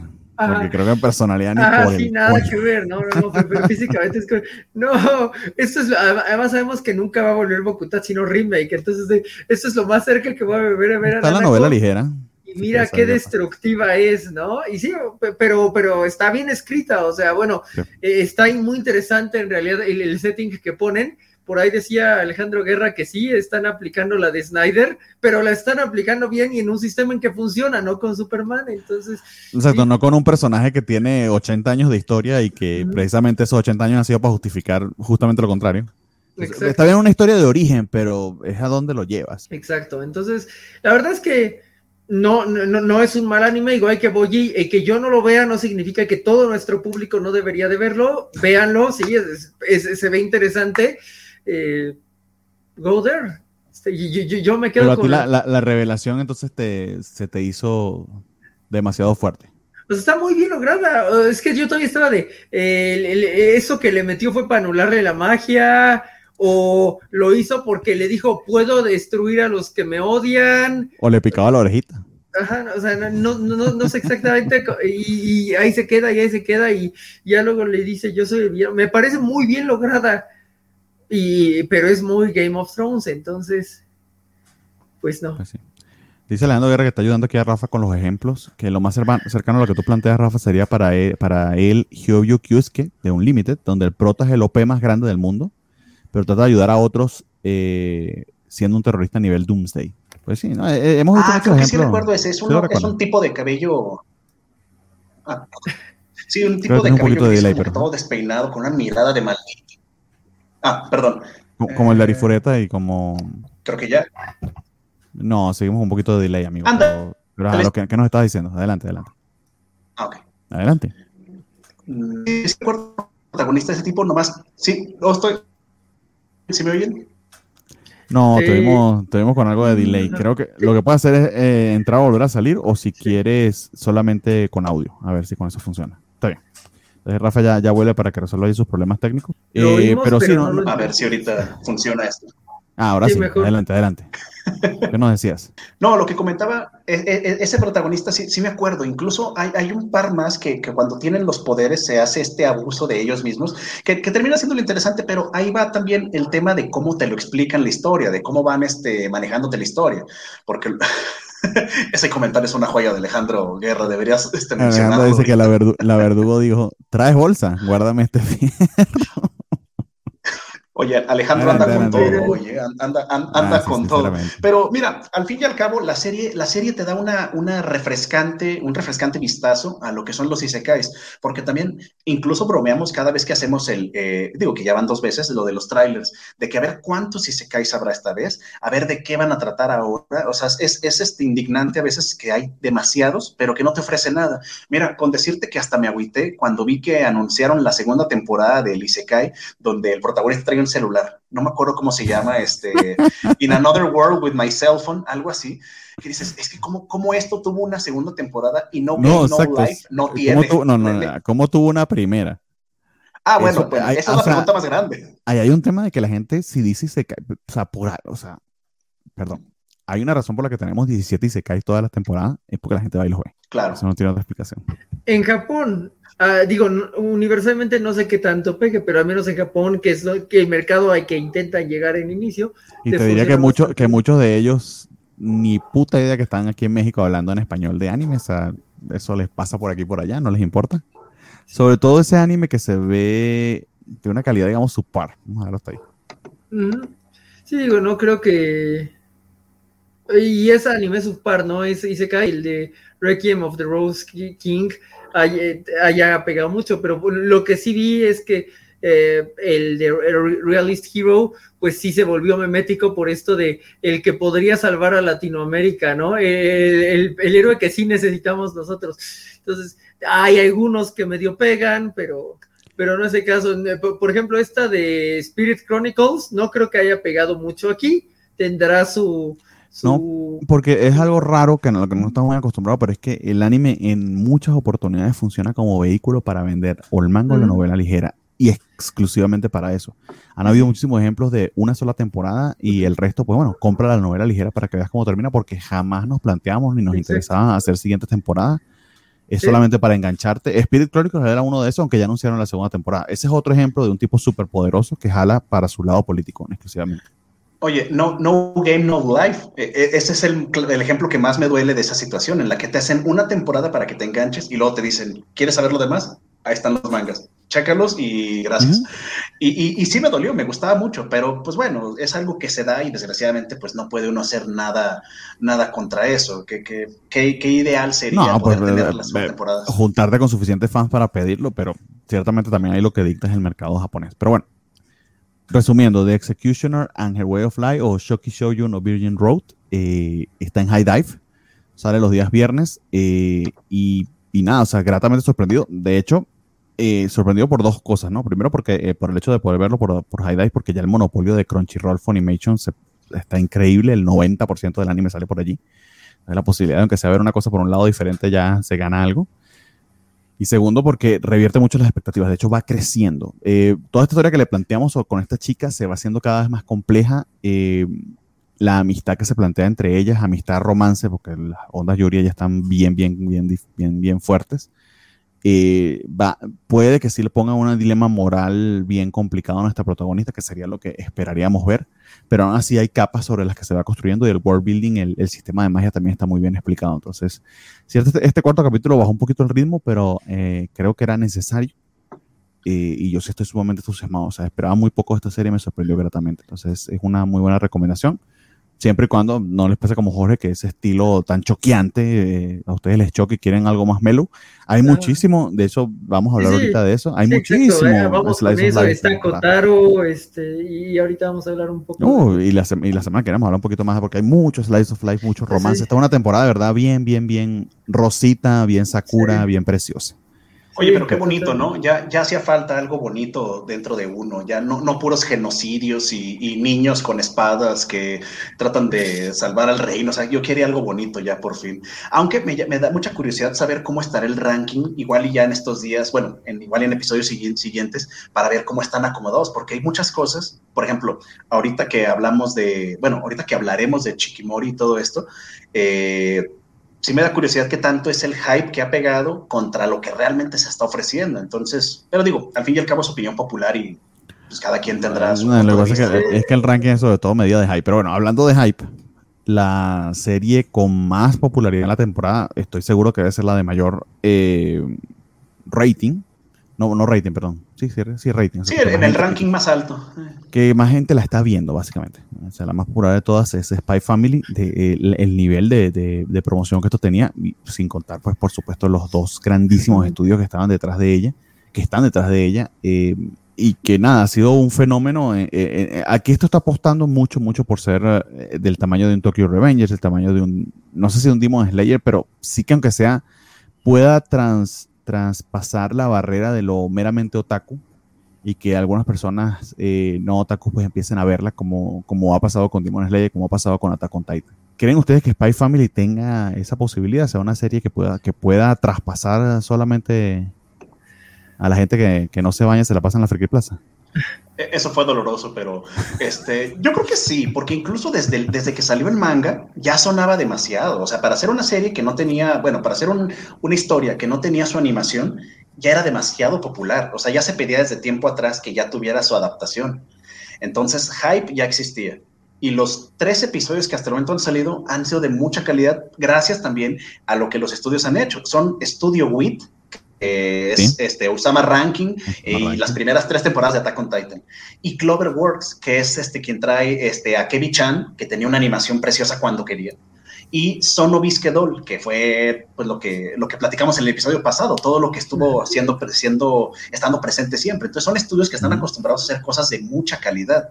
Se están, creo que, creo que estaba leyendo por ahí, que se turnan como un episodio, un episodio. Uno lo dirigen los de WIT, otro los dirigen los de Cloverworks y así van a ir eh, trabajando. Cada vez que, cada vez que hay dos eh, estudios, todo el mundo dice lo mismo. Me parece muy inocente. Eh, ah, dudo mucho que eso sea así yo vivo de ilusiones y de buenos deseos. Sí, pero eso se, nota mucho que o sea, así no funciona la animación. Lo que yo creo es que un, un, estudio hace una cosa y otro estudio hace otra, probablemente sea lo mismo en todos los episodios. Es sencillamente una cosa de, de, de, carga de trabajo. Me refiero a de animaciones de fondo, puede ser que sean las que le haga un estudio, el diseño de personajes lo hizo otro, la dirección está en un lado y la dirección de sonido está en otro. O sea, hay una colaboración allí mucho más complicada que, que uno hace un episodio, el otro hace el otro. No, y sobre todo no se, no, y no se pongan con esa mamá que se ve demasiado, voy a decir inocente, por no decir ignorante, que aquí se nota que este, este cuadro lo hizo Cloverworks, entonces por eso este episodio es de Cloverworks y el siguiente, o sea, no hagan esas boberías porque Ah, pero pues. Es muy bobo. Eh, obviamente, en cuanto a trabajo, si de por sí conocemos lo difícil, bueno, no, no, conocemos de primera mano, pero hemos escuchado al menos por todo lo que pasó con Mapa, ahora que este año pasado que tuvo, creo que hizo todos los animes del mundo, Mapa, porque pobrecitos, este, trabajaron 368 días del año, imagínate. Y está siendo el segundo, el, segundo mejor anime de la temporada, que es Dance and Dancer, por cierto. ¿Ya lo viste? Es una chulada. Ojalá hablemos de él en estos días, pero a, lo que voy es de que sí es un trabajo muy bueno el que están haciendo con Spy Family y se nota desde, a mí, a mí por ejemplo, el, el opening me encantó. La animación se hace muy bonita, muy simpática, muy acorde a lo que el mismo manga te manejaba, pero sí creo que va a estar al nivel de poder atraer gente que no está familiarizada con el anime. Lo que pasó con Demon Slayer, lo que pasó con la primera temporada de Attack on Titan, incluso a menor medida lo que pasó con este Tokyo Revengers. Tokyo Revengers, los primeros episodios, mucha gente este, que no era familiar, eh, que no está familiarizada con el anime, se empezó a acercar a esto. Entonces, yo sí creo que tiene los elementos. Ya si pega o no, pues eh, ojalá mantengan un buen trabajo, pero creo que tiene el potencial para convertirse en al menos lo que llegue a la popular en cuanto a anime para todo el mundo. Sí, y estaba buscando algo sobre la pareja de Seiyus, que creo que han hecho pareja en otro, en otro, en otra serie o algo así leí, pero no la consigo aquí en My Anime List. Entonces, si alguno de ustedes lo sabe, pues no, nos comenta, pero yo no lo estoy yo, yo vi un meme al respecto, pero no, no ubicaba el otro anime. Yo Probablemente me van a odiar eh, por eso. No, pero yo creo que sí lo ubiqué, pero no me acuerdo cuál era. Y es un anime eh, romántico, era un show bastante popular. Pero bueno, de hecho, la voz de, eh, de Yor es la misma voz de, Mis, de Mizuki de Kotaro Live Solon, es Rey de Princess Connect. Entonces, Shinobu eh, en Demon Slayer. Ah, bueno. Sí, muy lejos, entonces sí, sí se puede tener cierto, cierta fascinación allí con la, con la waifu, ¿no? ¿Qué, ¿Qué, se le han hecho ustedes los primeros episodios a ti, eh, Jorge, que no quisiste hablar de, de Execution of Way of Life porque no te gusta cuando le rascan las orejas a los protagonistas? Exacto, pero pues eh, básicamente Spy X Family tiene todo, o sea, está así como Bokutatsu no Remake estaba eh, catada para mí porque se regresaba al año en que yo entré a la universidad, eh, tenía una canción de Haruhi Suzumiya, pues aquí también es como de un sujeto que puede adoptar a una niña bien tiernita y que se y que luego encuentra una waifu de, de super ágil y así y que es capaz de hacer algo por ella wow, o sea, sí, este, e, e, está muy construida. Para mí, a Mugen nos dijo hace rato que eh, iba para waifu de la temporada y efectivamente ella es ya es, eh, la voy a votar como segundo personaje femenino la primera va a ser Anya porque está muy tiernita luego a Yor y ya después veremos cómo, cómo bajamos desde ahí pero bueno eh, Eh, Nos, eh, nos dice Mugen, tiene razón, si es, Ore, es Oregairo, es, es Nafu, Ok, que la conozco yo. Em, em, esa serie es muy bonita, por cierto. Eh. Tardó muchísimo en salir, como cinco años entre cada temporada. wow. Y la van a Eh. quitar de Crunchyroll, creo. Estaba leyendo que ya le iba, iba a salir del catálogo Oregairo. Y realmente Pero es una está- no, joya. eh, estaba en Funny. ¿En serio? yo ¿no? Oh, Sí, porque sí vi las primeras dos temporadas. después- No. O sea, Ah, sí tenía un desmadre, sí.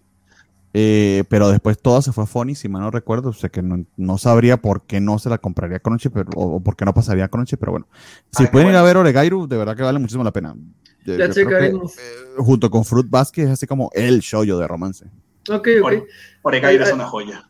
Alejandro comentaba un poco de eh, el doblaje. Yo chequé un TikTok, está bien logrado. Eso de doblaje, la verdad, creo que sí ayuda bastante. De nuevo, es lo que está despegando a Comic Can't Communicate de que pasara medio desapercibida a que ya, ya logró alcanzar a su público aquí en, el país eh, y aparentemente en otros lados de Latinoamérica gracias a que doblajes está muy localizado, tiene ahí unas referencias de Star Wars que no sé si la original tenía, pero que se agradecen. eh, y también eh, Félix dice que en el anime aparece Psylocke, y pues un poquito eh, Ethan Hunt, eh, Hunt, Psylocke y Eleven. Yo digo que Anya está más tiernita que Eleven, este, y pues eh, yo... Y, Sí, sí. y un poquito más conocedora del mundo. Eleven era, bueno, pero se la pasó encerrada en un búnker como por 10 Sí, años, sí. entonces era de esperarse, ¿no? Sí, eh, y tiene como muy, muy bonito carisma Anya, ¿no? O sea, la verdad es que sí carga una parte de la de la serie, tanto así que el opening aparece un poco desde su perspectiva y esta noción eh, gráfica de que es su perspectiva la que estás viendo en el opening me parece eh, bonita. Eh, es otra de las cosas que me gusta. A lo mejor eh, eh, la canción no tiene este hit brutal de Tokyo Revengers, ¿no? Que realmente la canción te pega muy bonito. O... No, no la tiene y es ahí donde yo veo que a la serie le, o sea, es ahí donde el mercadeo funciona, porque hay mucha gente que tiene mucho hype sobre la serie y le está dando características que no tiene. O sea, la canción del opening de verdad que no está muy buena. De hecho, creo que está mal ecualizada. No sé Es si esté mal ecualizada. Solo digo, no es tan buena mal. como la de Tokyo Revengers. No es tan buena como la de Tokyo Revenge, le falta, le falta mucho punch a la canción.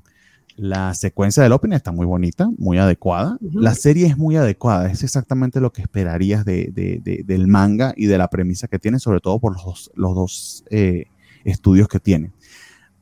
Pero ella por sí sola, sin nada del hype, le Pues falta. es que aunque no tuviera hype, tendría a Anya que está bien tiernita y ayudó a limpiar en realidad. Sí, pero eso es para ti, Jorge, a ti, con- una waifu bonita te convence. Eso es, No, eso Anya es un no poquito es más de eso, waifu. un poquito más allá de Bueno, una chica, pues.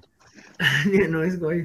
Sí, no, no, dice no, hay que- Félix que va con Rafa en su opinión, que es, el, eh, es grande el Open, perfecto. A, pues a mí me encantó, fíjate, qué curioso ese tipo de diferencias, digo, que, que enriquecen al fin y al cabo las opiniones. Si todos pensáramos lo mismo, pues sería un programa aburridísimo, la verdad. Pero fíjate, el opening al principio no me gustó para nada, nada, nada, nada. Lo escuché un par de veces, empecé a escuchar más de la banda, porque es la misma que hace el opening de Tokyo Revengers. Estoy tratando de recordar la canción y no la recuerdo. Fíjate, a mí el bajeo me encanta, me encanta esa canción, se me hace bien intensa y el corito me gusta. Y de hecho se me hace todavía mejor la versión original que la que El saquen en- para el, para el opening. El, el ending es más pegajoso que el opening. ah, sí, por sí, sí, sí. No, no, es que el, y el está ending es súper melódico. Sí, el problema, el problema del opening es, yo creo que eso mismo dentro del bajeo y de los efectos de la guitarra, que sí suenan un poco bruscos. Pero hay una parte del coro incluso, ojalá tuvieran la chance de escuchar la, la versión completa, la, la que es de 3, 4 minutos. Es una joyita que hay una parte en la que toda la distorsión se, se apaga y suena precioso, la verdad. A mí la canción me encanta y, y- y el ending también es una chulada, eh. es, es maravilloso. Eh, incluso las imágenes, tú lo estás viendo y es muy, muy disfrutable. Pero sí Sí. entiendo el por qué quizás la canción no puede gustarle a todo el mundo, porque es muy saturada. Es muy saturada, eh, pero eh, es que está muy saturada y, Sí. y, y- y- y pierde punch, pierde muchísimo punch. De hecho, la canción empieza muy bien y pierde mucho punch. Es, es mi opinión. Eh, y, eh, y es lo que me ha estado pasando en líneas generales con, con Spy Family. Nos decía Félix que preguntaba, que estaba preguntando eh, Sofía en Twitter que si la recomendábamos. No sé por qué Twitter la está preguntando porque na- na- nadie está tuiteando ahorita. Eh, por cierto, nadie ha preguntado por Nat. Nat no va a venir el día de hoy porque se, eh, se encuentra recuperándose de unos exámenes que tuvo que hacerse en la mañana. Pero les manda muchos saludos, tenía muchas ganas de venir. Entonces escucharemos sus opiniones la semana que viene. Pero Nat es la, usualmente la que nos apoya tuiteando desde la, de la cuenta de la Covacha Anime. Por favor, vayan a seguirnos allá en Twitter en la Covacha Anime. Y también sigan a la Covacha, ¿no? Por si acaso, si están escuchando, no sigan a la Covacha, por favor, háganos, háganos ese favor. Eh, MX La Covacha es en la nueva cuenta de Twitter. ah, em, recuperaremos la cuenta anterior ahora que tenemos nuevo Overlord. No. Este. ¿Qué, qué seco? Mira, es muy obvio. No, ya hablé con él, le mandé un mensaje a Elon Musk diciéndole, sabes que, oye, mira, queremos esta cuenta, ¿cómo ves? Y él va a entender porque es banda. Claro, sobre, todo porque lo, sobre todo porque lo va a leer y sobre todo lo va a leer en español. Este... No, no, lo escribimos en inglés. Lo escribimos en inglés, ah, obviamente. Esa, esa, va a ser la clave, eso va a ser la ah. diferencia. Entre los 17 billones de mensajes que va a leer, eso es lo que va a hacer que lea el de la covacha. Dijo Mr. Más que no vino Nat, no hay buenas noches, solo noches. Sí, ciertamente. Sí, ciertamente, no podemos decir el, japonés tan cool. Y Félix dice que le empezó el programa saludando primero a Nat. Sí, está bien, amigo. Eh, ella verá el, saludo eh, eventualmente, como yo estuve escuchando después del programa del lunes pasado y sabrá que la saludaste primero. Eh, si Sofi nos está escuchando, yo digo que sí es recomendable, pero recuerda que soy una horrible persona, entonces esta horrible persona eh, ama mucho Spy Family, son todos sus sueños hechos realidad. Este, es una serie formulaica, muy bien hecha, con personajes interesantes. Eh, hay una historia de romance también que creo que está muy bien hecha. Tiene unos, tiene unos, abismos de guion inimaginables. No, sé si son interesantes, son entrañables. Eso, eso es como lo bonito. O sea, que los tres alguien, entrañable no es alguien interesante, Jorge. Pues, o sea, no, eh, podrás decir que están mal, eh, mal escritos y te, puedo darte la razón en eso, pero aunque estén mal escritos, son entrañables, o sea. Sí, tiene mucho carisma, eso sí, sí, sin duda. y y tiene situaciones comédicas muy bonitas, muy eh, divertidas, se va a poner muy divertida, o sea, hasta ahora ha sido muy fiel al manga, y si, si continúa con esa misma onda, fiel en el sentido de que no ha hecho cambios radicales, se ha mantenido hasta el ritmo, pero es que el manga está muy bien eh, estructurado ese ritmo y esa, ese, ese beat comédico. De hecho, por lograr el chiste a veces sacrifican cosas de lógica. Eh, pero no, yo nunca le conseguí más allá de eso, es eso, no es más. Eh, y ese ponche adicional, yo para poder recomendar una, una, serie así con decirte, mira, esto es algo que tienes que ver, lo necesito. Que por ejemplo, Kotaro Live Alone lo tiene, que The Execution of World Life pareciera tenerlo, o te promete tenerlo. Eh, Spy Family hasta ahora a mí no me lo ha mostrado, no me lo mostró en el manga, y yo por eso dejé de leer el manga, no me interesó más allá de eso. Eh, y no sé, y por supuesto no se lo he visto hasta ahora en la serie, no sé más adelante. Eso sí, también tengo que decirlo. Bueno, que por ejemplo aquí eh, ah, están los argumentos que, no tenía el manga, que gana eh, la animación, ¿no? Eh, digo, Demon Slayer es funcional y todo, pero en animación gana un montón y entonces no puedes dejar de, verlo. Aquí yo creo que... En animación y, en, dibujo y diseño de personajes. Exacto, exacto. ciertamente Gotoge es una muy, muy buena para narrar escenas de acción pero el diseño del personaje a veces le, falla un poquito porque lo, pone, de segundo contra narrar la historia en el manga. Como le pasa al vecino de, Kotaro, de hecho. Este, Ajá, exactamente. Es, eso. De hecho, es una de las críticas que le das a editor. O sea, Literal. Narras muy bien, pero tu dibujo es muy feo. Exacto. Bueno, entonces. Eso puede pasar. Eh, puede que el, manga quede en un nivel, pero estas pequeñas cosas que ganan animación en eh, eh, por lo fluido, el, voice acting de Anya que es súper entrañable, el cuteness de York que la hace la waifu de la temporada, pues le da un plus. Creo que, el problema que tiene Spy Family, y, desde la semana pasada que estuvimos platicando de eso, me quedé pensando en ello, es que carga con, con demasiado. O sea, como la serie trae un hype extremo, que, es lo que comentaba la semana pasada, a ver, este, que trae, como trae un hype demasiado grande, uno pone las expectativas sobre la serie y cuando la ves y no cumple todas. Y no dudes que como Crunchyroll seguramente le metió dinero, nos va a hacer como con Jujutsu Kaisen, mejor serie del año. No, no, la mejor serie del milenio. O sea, Exacto, y no lo es. Es muy buena, sí. A mí me gusta. Es entretenida, sí. Los personajes son divertidos también. Y, tiene este, actores de doblaje de alto nivel y está muy simpática. Pero también el problema es que cuando uno le pone demasiado hype, las cosas quizás no se pueden sostener. Yo no pensaría que va a llegar a ser la se lo serie O se lo ponen, o sea, yo, yo Spy Family lo veo por todos putos lados, eh, hasta en Twitter veo que en Japón, o sea, la gente, no hay nadie que no se pueda tomar un café en Tokio sin ver una valla de, de Spy Family. No, no, no, y, no lo digo como algo negativo, o sea, lo que trato de decir, no, igual y no encontré las palabras indicadas, es de que a pesar de que se está manejando ese tipo de, de, hype, este, no sé si forzado o buscando publicidad, a mí la serie se me hace buenísima, se me hace muy divertida y la voy a ver hasta que se acabe y probablemente va a estar entre mis favoritas, pero no la veo como mi favorita del año o de la temporada. Pero por, no por eso diría que no la, por, no la recomendaría. De hecho, la recomendaría ampliamente porque está divertida, se me hace simpática, se me hace, este, lo que es, este, los personajes está, está agradable. Pero de ahí a decir que es una obra maestra de la animación y que merece todo lo del año, es un tramo muy largo y son caminos diferentes. Porque sí no, por eso, precisamente cuando, cuando, yo digo una recomendación que, sobre todo alguien que no vea mucho anime, eh, o sea, que me diga, México, dime un anime por ver, yo, reciente, moderno, bueno, pero uno.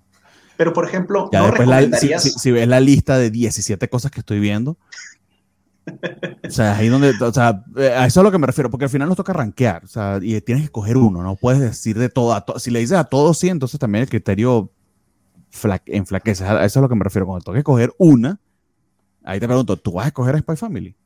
a una de la temporada, te alguien te dice, mira, quiero ver una serie esta temporada, ¿cuál veo? Solamente voy a ver una. ¿Le vas a decir a Spy Family?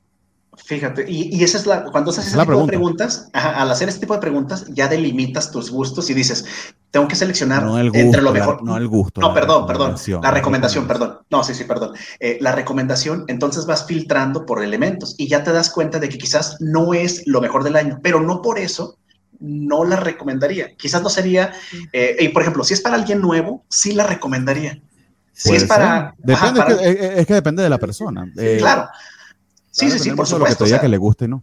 Exacto, o sea, para una persona nueva yo sí diría que es buena recomendación porque es un anime ligero. O sea, no le recomendaría Monster, por ejemplo, no le recomendaría este eh, Lane, Serial Experiment Lane, o, Osama Ranking. O Osama Ranking. No, no, Osama Ranking, por ejemplo, si alguien no, que quiero ver algo ligero para relajarme, pues obviamente no. No, no, no. Ranking, pero me, me gustó mucho Game of Thrones. Ah, ok. Eh, o sea, depende mucho de la persona, diría. Depende mucho de la persona. Pero, yo, en el yo haría la salvedad y se lo diría. Pero a ver, perdón, Jorge, adelante. No, no, en el nivel ligero yo creo que pasa bastante. Creo que aquí sí, o sea, podríamos decir, si tuviéramos que quedarnos con una de lo que he visto y todo, incluso por el medio de distribución, Kotaro tiene mucho, ¿no? Pero fuera de Kotaro, una mucho más ligera, como de, ah, pues entretente porque pues, está bien Spy X Family. Yo estoy amando tal vez un poco más eh, eh, Love After World Domination, pero sé que es muy endemoniadamente específica eh, a lo mejor no fan de los Power Rangers, o sea, yo, a mi sobrino ya le dije, ve esta cosa, pero a alguien que no sea fan de los Power Rangers, ¿cómo le recomiendas Love After World Domination? Creo que Spy Family está más neutral y, que tienen más o menos la misma premisa comédica, que lanzan la lógica al demonio. sí, sí, sí, totalmente. Pero, pero ves lo difícil que sería recomendar esta, esta serie de, los de los Power Rangers, se me olvidó el nombre, pero digo Love After Domination, eh, lo difícil que sería recomendar a alguien nuevo, alguien que ya tiene un recorrido y que sabes que, que, hasta cierto punto es una parodia o una burla o una especie de deconstrucción del género, lo disfrutas muchísimo porque es como que se están burlando de lo que toda la vida te han dicho que es, pero no podría recomendárselo a alguien nuevo porque me va a decir, oye, pues, ¿qué onda contigo? Y me pasa mucho con mis amigos cuando les quiero recomendar algo nuevo, que me dicen, oye, recomiéndame algo, y todo quieren golpes, este, eh, espadas y todo, digo, bueno, es que pues tienen que ser más específicos. Esa sería la diferencia a la hora de recomendar un anime. Pero yo creo que eso lo hablaremos en otra ocasión, a ver qué tal. Pero volviendo ya, ya a Spy Family, como tal, porque hemos hablado de la serie, de lo que ha estado pasando entre ellas hasta ahora, estos últimos, estos primeros tres capítulos, eh, alguna revelación en particular que se le ha dicho. A mí me parece que el tercero ha sido el mejor, pero por mucho de, los tres. Eh, pero no sé, no sé a ustedes qué les pareció el primero, la presentación de, de, de Anya, etcétera, etcétera. Pues, pues de hecho ni siquiera hemos dicho de qué trata, ¿o sí? No. creo, que ni siquiera hemos dicho de qué trata la serie, porque básicamente es una historia de, de un espía, que es este Twilight, que es asignado para que se infiltre en un país y reunir información sobre un blanco que su agencia le... le básicamente, por cierto, el país es Europa del Este, Europa del Oeste, o sea, demasiado obvio allí. ah, ah sí, sí, pero de seguro hay derechos. Son dos grandes países, pero básicamente sí, o sea, la Guerra Fría, están a punto de una guerra nuclear, o, lo puedes ver como Estados Unidos, Rusia también, o sea, como tú quieras, se comparte una frontera física, ¿no? Ándale, solamente le pusieron nombres por, por, ponerle un nombrecito. Creo que donde es él se llama Westalia, algo así. y el otro. Orientalia y, está, y, y, o sea, Yo creo que el doblaje así están, sí. Y, Estaría gracioso es que se llama Berlín, ¿no? O sea, Berlín, algo así. No, sí, o sea, súper obvio, super obvio la, la. Sí, sí. Eh, la metáfora. La referencia. La referencia. La Pero entonces, pues bueno, le piden buscar información de una persona en particular. El detalle con esta persona es que él no hace apariciones públicas, solamente él se presenta para reuniones de su hijo, eh, que es en una escuela de la elite, lo más alto. Entonces, pues para poder infiltrarse y reunir información de él, él tiene que formar una familia o tiene que conseguir una familia para poder ir a los eventos de la escuela y reunir información de este sujeto. Entonces, Twilight, nuestro personaje, adquiere la identidad de, este, ay, se me fue el nombre, de Lloyd Forger, y tiene que buscar una hija y tiene que buscar una esposa. El detalle que nos cuenta en el primer episodio es que al buscar una hija con la edad adecuada y la inteligencia suficiente para entrar a la escuela, termina conociendo a Anya, que es una telépata y puede leer la mente. Entonces, aparte de los elementos de espías y los elementos, entre comillas, realistas, está esta ficción de un personaje que lee la mente y que, pues bueno, eso lleva un, un montón de situaciones chuscas porque pues ella le interesa nada más pasársela bien. Dice, es un espía, claro que quiero irme con él. Es una aventura. Sí. Es una aventura. lo veo así, pero también, también ha sido inteligente la chica porque ha sobrevivido. Sí. Eh, una de las primeras cosas que ella sabe es no revelar el hecho de que puede leer la mente, lo cual está curioso. Eh, siendo una niña tan chiquita, hubiese pensado yo que se hubiese dado cuenta de ello un tiempo más adelante, pero bueno, lo aprendió, entonces también te habla de cierto nivel de inteligencia eh, tipo Kotaro, pues que es difícil de pensar medio adultita allí. Eh, lo que te ven es el hecho de que, bueno, que estás escuchando a la gente de lo que piensa y, por eso ha madurado más rápido, pero... Oye, me acabo de dar cuenta que Kotaro y Anya tienen la misma edad. Sí, sí. no, me había percatado de eso, pero son, contemporáneos, pues. son los tiernotes de la temporada. Harían bonita pareja, creo. No te creas, no, no harían bonita pareja. no, no, no, no, Entonces, eh, básicamente el tipo tiene que contactar o la idea es que logre eh, identificar a, un militar o a un político importante que es, es muy recluido y la única manera que la que sale o, o con la que podría contactarlo es para las reuniones de padres e hijos de la academia en la que se encuentra su hijo precisamente. Y para ello pues va a tener que hacérsela de padre y por eso es que se hace esta familia, ¿no? Para, para poder ingresar a esta niña en la academia pues tiene que también hacer toda la, la pantomima de que tiene una familia. Y allí donde se busca la esposa. Y, y, por supuesto para darle más sabor a la serie la esposa que se busca una asesina a sueldo. Eh, que también tiene un toquecito medio retardillo ahí, un medio autismo medio raro porque si, si no no tiene sentido pero de nuevo, no te lo explican. O sea, Pero está gracioso. Eh, está gracioso que están conscientes de ello, porque cuando van escapando de los que lo persiguen, sí, no, incluso Lloyd dice, es muy poco perspicaz o será tonta. Algo así comenta. No, es estúpida, yo creo que sí. Ándale, ah, pareciera que, va por lo estúpida. Ándale, pero está gracioso que esté consciente él. O sea, es como que, ah, pues está medio lenta esta no, señorita. No, me doy cuenta de ese comentario, pero sí está como medio lenta la muchacha. Este, pero tiene grandísimas habilidades como asesina y todo lo hace o lo piensa en favor de eso, porque ha sido un trabajo al que básicamente acudió para poder este, criar a su, a su hermanito menor que está muy pendiente de con quién se va a casar ella, porque es una sociedad súper hiper machista. Entonces, esa es la premisa cómica, el hecho de que ninguno de los tres sabe que son los otros eh, a excepción de, de, la chiquita, y la chiquita pues no revela porque para ella todo es un juego. Lo cual, de nuevo, o es un juego o es en serio.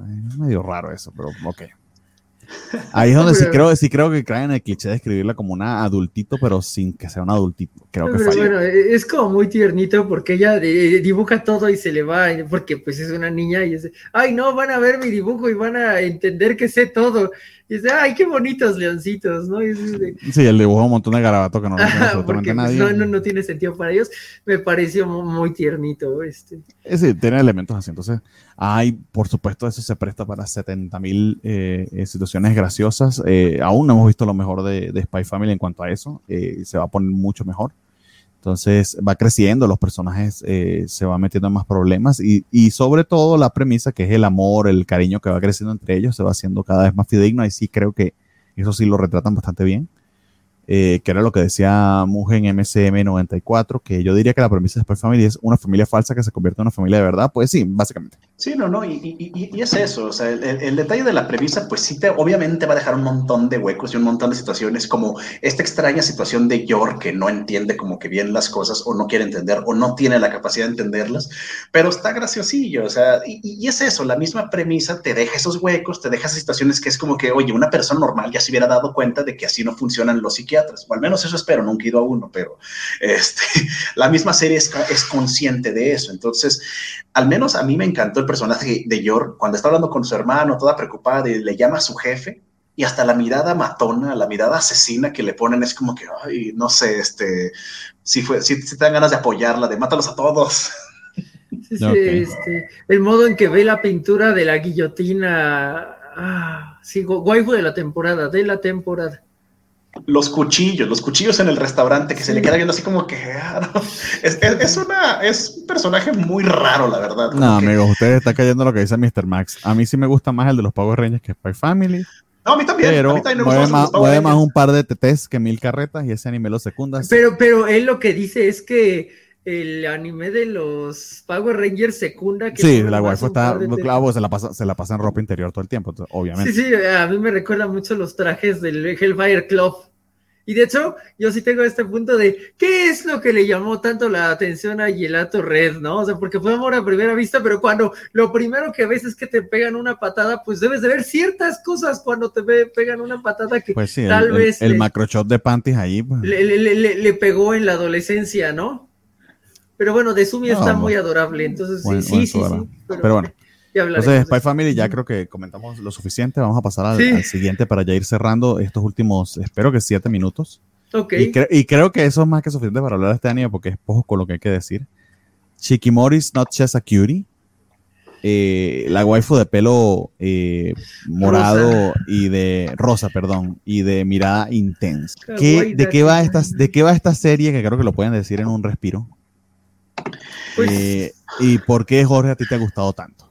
No, no, no, no, no me ha gustado tanto. Digo, si yo fuera a defender dos, hijo, ya tendría que defender tres, porque Kotaro también está muy defendible, ¿no? Pero eh, no sería esta. Pero bueno, al inicio del opening suena algo así como de pareciera que ella es el chico de esta relación. Y es un poco jugar con esto de que e, ella es la fuerte eh, que protege, e, ella es la fuerza protectora. Eh, y creo que eso lo hace muy bien. Eh, el personaje de Shikimori funciona bastante bien ahí. Y también como, como, ok, ya, eh, funa, funa por esto. Como es un personaje femenino, se le puede, se puede permitir una actitud ahí muy tóxica que se vería muy fea en un hombre eh, entonces, eh, por ejemplo, hay un momento en que el, amigo, lo, eh, ah, bueno, el, personaje masculino tiene muy mala suerte, entonces todas las cosas malas le pasan a él. Hay un momento en que el amigo lo cubre de un pelotazo y ella se puede sentir genuinamente celosa del amigo, así le, echa su mirada de por qué pasas tanto tiempo cerca de él, ¿no? Que no se vería bonito con los géneros inversos y aquí digamos que se puede... O se ve bonito por el machismo inverso que le estamos metiendo, porque para mí se vio súper tóxico. O sea, es tóxico, pero eh, todavía es aceptable. Eh, no sería nada, nada aceptable del otro lado, ¿no? Porque además es aceptable eh, desde la perspectiva de el yaoi y el boy love, o sea, para su construcción, claro que pueden ser así algo lindito, ¿no? Y por eso los celos eh, raros que tiene, ¿no? Pero bueno, eh, su, su inversión de, rol, el hecho de que ella es fuerte y protege, creo que funciona muy bien de su lado. El punto es que el otro sujeto es una papa. Cuando tienes a, a Shirogane eh, de, de Kaguya-sama quiere que se le declaren el amor es guerra o a Hito de Komisa no puede comunicarse, no puedes tener una papa de ese nivel como personaje masculino porque no importa el nivel de waifu que tengas, que digamos que Shikimori tiene nivel de waifu preparatoriana, no, no, no, no, no, no, no le vas la serie, no, hay como dinámica, ¿no? Este, ah, pues tiene muy mala suerte, ajá, y entonces es como de, y toma pasos para evitar su mala suerte, pero siguen fallando dichos pasos, eh, entonces, mm, ah, yo creo que él es un problema muy fuerte, eh, el personaje ya podría, y ya, ya ha funcionado en un par de ocasiones y podría seguir funcionando, pero si no le das algo con lo que juegue, eh, como, como suelen decir los actores, si no, si no le dan una respuesta, no, no tienes mucho. Incluso creo que su dinámica con la mamá del, novio estuvo mucho más eh, rifada que todo lo que en los tres capítulos se ha rifado con el novio. Entonces, creo que ahí hay un, eh, ahí está el problema de la serie, que nonetheless tiene un ending muy bonito, el diseño del ending está bien cool y el opening está desentón, o sea, sí podría eh, cumplir con ciertas expectativas, si bien queda abajo de, otros, ¿no? Y no, no, no llega ni de lejos a, eh, a, los openings que tuvimos la temporada pasada como de Sonoviscuedol. Pero fíjate que qué feo tener un problema de esos a los tres episodios. O sea, que en el tercer episodio ya sea tan obvio ese problema de que la dinámica es, este, es la novia que lo defiende, el chavito que tiene mala suerte, que, personajes como ese ya hay muchos. pero esa dinámica a ti se te hace problemática. No, no, en sí eh, es lo que dice Jorge. O sea, como no hay con qué trabajarlo, los tres episodios se me hacen como que si fuera un episodio largote nada más. Es, es la, como que el, la premisa de la, de, de, la historia. Es como que, bueno, ya sabemos que él tiene mala suerte, ya sabemos que ella lo defiende, ya sabemos que, que hay amorcito de ese tipo, pero ¿y luego hacia dónde va esto? O sea, si fuera un slice of life, por ejemplo, o un, otro tipo de historia, diría, bueno, es el día a día. Pero como en el día a día pasan exactamente las... Eh, es un slice of life pues es uno muy aburrido, al menos. Es que, eh, por ejemplo, al final del primer capítulo. Se me hace aburrido. Yo voy aquí con un comentario que creo, creo, creo que, el problema que hay con eso no es con la serie, sino con las expectativas de la gente. Porque yo revertiría los roles. Si el personaje femenino fuera como este personaje masculino, probablemente no habría tanta queja como la que hay. Me da a mí la impresión me da la impresión de que la queja es de que ver a un hombre en esta situación en la que es completamente indefenso, completamente eh, dependiente de la waifu, inclusive para, en cierta medida, para mm, brillar en la serie, para tener carácter, creo, creo, creo que la queja es esa, de que no me hagas eso al personaje masculino. Ojo, ojo, ojo, creo, pero por eso pregunto, ¿es un problema realmente? Porque a mí, a mí no se me hace que ese sea el problema de la serie. Eh, en lo que dices hay una cosa que sí y hay una que no. No creo que ese sea el problema de la serie. El problema sí creo que va relacionado a expectativas. ¿Te acuerdas cuando vimos el tráiler que nos llamó la atención porque había mucha fluidez en, en, la, en la animación y se mostraba, no escenas de acción, pero más dinámico, o sea, mucho más, parecía que iba a contarte algo más. Quizás ese es el problema. Yo me quedé con esa imagen porque recuerdo que todos dijimos, oye, esto se ve interesante, se ve que hay potencial. Ah, y lo empecé a ver pero es de que, bueno, el primer episodio me gustó, el segundo se me hizo un poquito más flojón y el tercero es como que, ay, bueno, este, no sé, sí creo que vaya relacionado con las expectativas que yo me hice al ver la premisa, o sea, el, eh, ¿cómo se llama? La sinopsis y el, y el tráiler.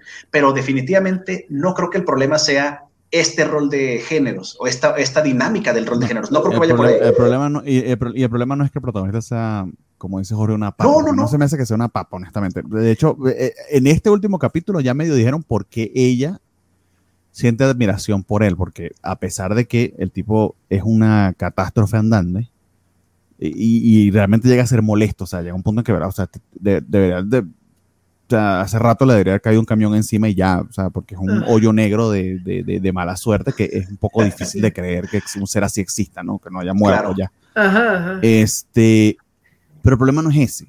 Porque eh, todo eso es el. creo que está bien planteado. El problema es que la serie es aburrida. Es lo que, y, es, lo que eh, y es aburrida no por ser una slice of life, porque no. no. por ser una historia de amor, no porque los roles estén revertidos. No, es aburrida porque es aburrida. Eh, porque pasa muy poco y lo que pasa no es interesante. Y los personajes no lo sostienen. Es, le pasa muy parecido a, a eh, aunque en las han pasado más cosas, pero son como medio anécdotas porque eh, es mucho más farsa, más comédica. Pero lo que ha pasado es como que a mí no se me hace gracioso. Y si eso no te funciona, si el personaje tú no lo compras, yo de hecho ya dropeé a Jerezán. Esta serie, en cambio, creo para mí se recuperó un tanto en el tercer episodio. Precisamente porque lo que yo me preguntaba era, pero ¿por qué tú andas con este agujero negro de mala suerte que siendo tú quien eres, ¿no? Una chica eh, con un carácter muy suelto, eh, una personalidad muy firme, que inclusive va en contra de los convencionalismos sociales, porque sus amigas inclusive le decían, mira, para verte bien frente a tu novio, pierde el juego de... de ¿Qué es lo que están jugando? De bowling.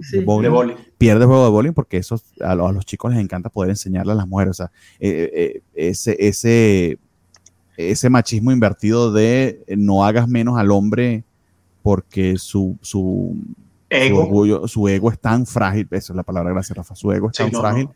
que lo que vas a hacer es repelerlo en vez de él sentirse atraído por, por alguien fuerte, en cambio ella no va con esos convencionalismos, ella va y gana su partido porque ella es muy chingona jugando bowling y el tipo lo ve como algo admirable porque los roles están revertidos. Y eso está Eso de hecho, eso de hecho es lo más valioso de la serie.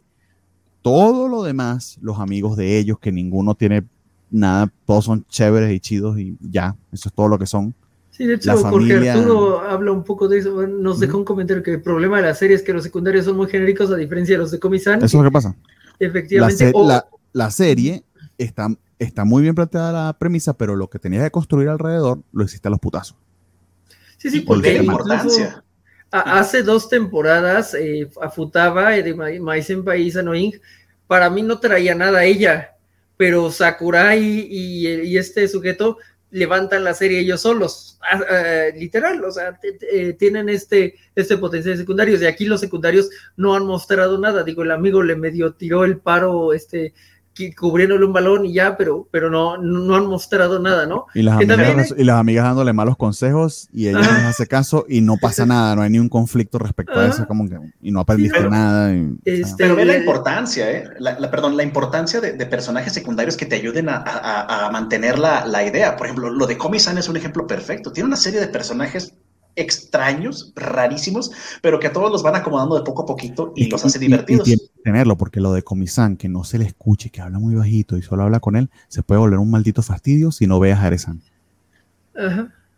Que también la pasa eso. Harensa no trae... o sea, no trae la- ma- o sea, los La personajes secundaria secundarios con nada. sí es como de qué onda con esta niña que la quiere proteger pero le tiene miedo, o sea, está muy mal construida, entonces sí, sí. Fí- fí- Fíjate que me duele que, que no les guste a, a Harem San. A mí por alguna razón sí me gustó, pero voy a tener que replantearlo conmigo mismo porque te lo juro que yo la, de- la disfruto como lo mejor de la temporada, así de que ah, está buenísima, me da mucha risa. No, pero a, a mí me dos, Yo creo, Rafa, que tú eres muy fácil de complacer, lo cual a mí me parece No, maravilloso no. porque No, no. vivir así es mucho más agradable que vivir como vivo yo quejándome de todo como un pendejo. No, pues, te digo, a mí me gustó mucho el episodio 2 porque a mí también me, dio mucho trabajo y me sigue dando trabajo ponerme las gotas en los ojos. Es como, puta, ya me cayó en el párpado. O sea, me, dio mucha risa, literal, me, me pude Pero, relajar. pero Chiqui- Chiquimori creo que sufre de algo similar a Haren San, pero la Menos. premisa está, pero menos, la premisa Sí, está sí. un poquito más elevada. ah, algo por eso, por eso a uno la ha dropeado, pero Ujú. tengo que, o sea, Sí, yo- si me lo preguntan, también- yo te diría, la serie es aburrida. Du- du- vo- voy a darle un capítulo dos más. También algo que me pasó fue entre el tráiler y el primer capítulo. En el primer capítulo, cuando patea el, el, el letrero. el letrero, sí dije, ah, ok, entonces Shikimori is not just a cutie, o sea, es algo más. O sea, creí que había, iba a haber algún elemento fantasioso de sci-fi ahí o algo que, que lo iba a rescatar y no lo hay. Entonces, sí es como, ah, No, porque Eh, lo de no, no es una cutie es porque eh, es una protectora. Ajá, exacto, eh, exacto. eh, es, es- es- es eso, no, es eso, no es una cutie porque es una protectora. Porque además lo de ella con él, a menos de que resalten más las características positivas del chico, que hasta ahora no lo han hecho, se va a ver hasta enfermizo. Porque pareciera que lo que le gusta es proteger por proteger, porque este tipo no tiene poco, poco o nada tiene como cualidades aparte de eso. El hecho que se la pasa eh, todo el tiempo necesitando de ayuda porque básicamente es un accidente con pata. Oye, pero ¿cuántos episodios será prudente decir, oye, esto va a mejorar de alguna forma? ¿Saldrá un personaje extra que ayude? Yo ¿O estuve saldrá a- algo de Yo información? estuve a punto de dropearla hasta la Antes del conversación- tercero. ante- a- hasta la conversación con la mamá en el tercer episodio, que bueno, vamos a darle un chance, pero estuve así. Pero yo pensaría que me puede pasar como Haren San, que es que el cuarto episodio no lo soporte. Puede ser. Si vuelven a redoblar en la apuesta de, de lo que están haciendo, pues puede que eso sea lo que pase. Pero vamos a ver. O sea, por ahora los tres, pasó la prueba de los tres, pero por poquito, por muy poquito. rozando, así como que barriéndose, porque sí, sí se me hizo un poco pesado después. Y qué feo, yo tenía muchas expectativas, otra vez, expectativas que yo me creé basado en el tráiler y la sinopsis, y que hasta ahorita es como, bueno, pues ni modo, o sea, no todo podía ser tan bueno. Lo hacía sonar más interesante. También, por ejemplo, ya hay ahí una opción de secundario de la de voleibol que aparentemente la conoce del pasado. Entonces ahí hay algo que a lo mejor construye, a lo mejor no, who knows, pero digo, ahí está. Lo dudo. Aunque coincidimos en que lo mejor de esta serie es el ending. Sí, el ending es una chulada. O sea, el ending número uno. Número uno, señores. yo ya decidí todas mis, toda mi votación, ya la tengo planeada desde con, tres episodios, no puede ser. Ya la tengo planeada. Este, Falta mucha temporada. Pero bueno, amigos, ya vamos cerrando porque ya vamos una hora 36. Entonces, eh, como, como así lo quiere Stringer, vamos a irnos despidiendo. Eh, anuncios parroquiales, etcétera, etcétera. Ustedes ya lo saben. Don Jorge. Vale, es un gusto regresar después de dos semanas. Este, nos estaremos viendo, esperemos, eh, pues de hecho no esperemos vernos nada más en esta semana, hasta el siguiente programa el lunes, eh, pero eso no significa que mañana no haya eh, mala noche no covacha, ya saben que empieza como a la medianoche, que el miércoles hay covacharla, el mejor programa de la covacha de acuerdo a Félix para hablar de Moon Knight, que ya ni he podido ver. Este, ajá, podido ver. Este, el jueves, eh, a, ver qué tal está el live. Eh, el anterior, pues ya, ya vimos que fue lo de Netflix. Yo no lo puedo ver otra vez, pero espero poder checarlo eh, para las animaciones, aunque me voy a saltar la parte donde hablen de He-Man Revelations, porque que se joda Kevin Smith. Eh, el viernes están las eh, el, programa bandera de, la covacha, los cómics de la semana, en donde pues, eh, está Bernardo, está Vale, está Axel, eh, está Francisco hablando de, todo. Los sábados está covachando y regresa Kobochovitz. Vamos a tener un pequeño especial de Día del Niño. Y el domingo está el programa que ya no sé cómo se llama, pero me gusta llamar amablemente la US Espuria, que ayer estuve escuchando y no entendí nada, pero qué bonito ambiente tienen. Entonces, pues sigan eh, viéndonos en la covacha, por favor. Y Jorge le encanta hacerme el trabajo de leer los programas, pero bueno. Y, eh, a él lo pueden seguir en GRive03, que se le olvidó decir lo que supone. Ah, sí, perdón. Eh, estuvo genial que hizo toda la sinopsis de la semana de, de, la covacha con su estilo particular. Y hasta ahorita caí en cuenta del por qué trae lentes de sol. No, no, me, no me acordaba de la situación hasta ahorita que, que hizo el chiste de ver, pero Híjole, soy lento, Jorge, discúlpame. Pero bueno, pues despedirnos de todos los que nos vieron el día de hoy. Eh, la semana que viene andaremos con más de los programas que se estrenaron. Hay muchos de qué hablar, la verdad, y la mayoría son medianamente buenos, solo hay un par de excepciones terribles por ahí, pero también tendremos que hablar de ellos para, para, llevar toda la lista que tenemos y pues agradecerles, e invitarlos a que nos sigan la semana que viene y que nos pueden seguir a través de las redes sociales, tanto en Twitter, en, creo que es la Covacha Anime, o cómo será la, el arroba, sería buena idea también incluirlo en la... Lo sabe, amigo, la Covacha Anime. Sí, sí, sí. Y en el Twitter personal, arroba Rafaelo, es que como ya lo tengo ahí predeterminado, ya nomás escribo L y ya sale, de tanto que escribo por ahí. Que nos puedan seguir a todos y agradecerles y nos veremos hasta la siguiente semana. Señor, muchas gracias. Entonces, bueno, eh, no les voy a repetir lo de los programas, ya lo dijo eh, Jorge, pero tengan allí pendiente. Eh, a mí me pueden seguir en Twitter como Bartia. Muchas gracias a quienes nos siguieron hasta ahora. Nuevamente, si nos están viendo a través de YouTube, por favor dejen like y si quieren algún comentario, nosotros hacemos, sí, sí, que los revisamos y, los contestamos todos, si, si bien tienen hacerlo. Eh, también el recalentado pues ayudaría un montón y si no la versión en audio, eh, por favor vayan a la página principal y nos dejan eh, su calificación, ya sea de 5 estrellas o de lo que a bien tengan ponernos. Muchísimas gracias a quienes estuvieron hasta ahora, Félix, Star Slayer, Spider Games, Jorge Arturo Aguilar, Mugen MCM94 desde Twitch, el señor Alejandro Guerra, Mr. Max y espero no se me olvide más nadie. Y si me olvida, pues me, me disculpan, ya el señor ya así el que vino a fangirlear aquí con, con mi querido Rafa. Pues muchas gracias a todos. Eh, y nada, nos vemos la semana que viene. Continuamos con las series de primavera. Estas primeras tres, cuatro semanas, solamente lo que hacemos es que las reseñamos todas. ¿Qué pasó, Rafa?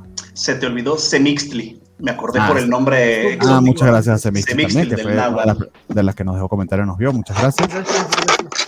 Entonces, eh, bueno, como, como les decía, nos estamos aquí todos los lunes a las 9 de la noche. Entonces, eh, nos vemos la semana que viene un gran abrazo y estoy haciendo todo esto para conseguir el auto que no lo conseguía, pero aquí ya lo tengo. Cuídense un montón. Nos vemos la semana que viene. Bye.